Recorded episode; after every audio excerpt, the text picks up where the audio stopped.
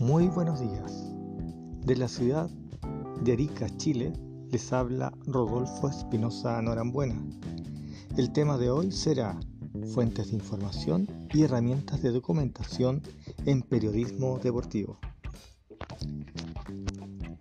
En el libro Periodismo Deportivo del autor español Antonio Alcoba, referido a la divulgación de la noticia, dice, comillas, muchas de las fuentes de información están manipuladas desde su origen y promueven información interesada, con el ánimo de desvirtuar o atenuar las provenientes de otros canales por los que discurre la noticia.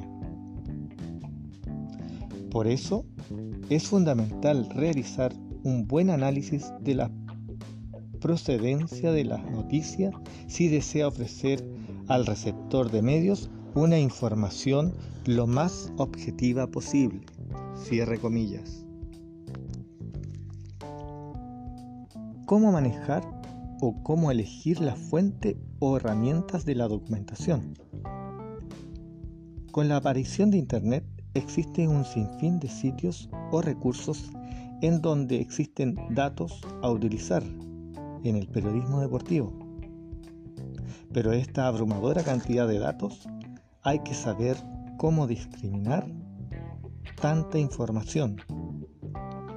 Ángeles López, en la revista de comunicación denominada Ámbitos, dice, las fuentes confiables son los centros de documentación que, que su función es la conservación, tratamiento y difusión de documentación primarias o fuentes originales. Entre otros, las fuentes a su vez se dividen en primarias o grupos primarios, donde se ubican los deportistas, los clubes, las federaciones y los organismos públicos y privados. Las secundarias referidos y agrupados al tratamiento de comercial y publicitario del deporte, es decir, a la realización del espectáculo deportivo propiamente tal. Luego de esto está la curación de contenidos, que es la selección de la noticia ya existente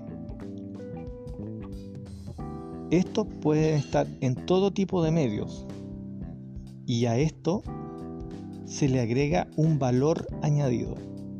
Vamos a poner un ejemplo. Un retweeter no es una curación de contenido, pero si a ese retweeter se le agrega un contenido dándole un valor o un sello personal, en ese momento se realiza la acción mencionada.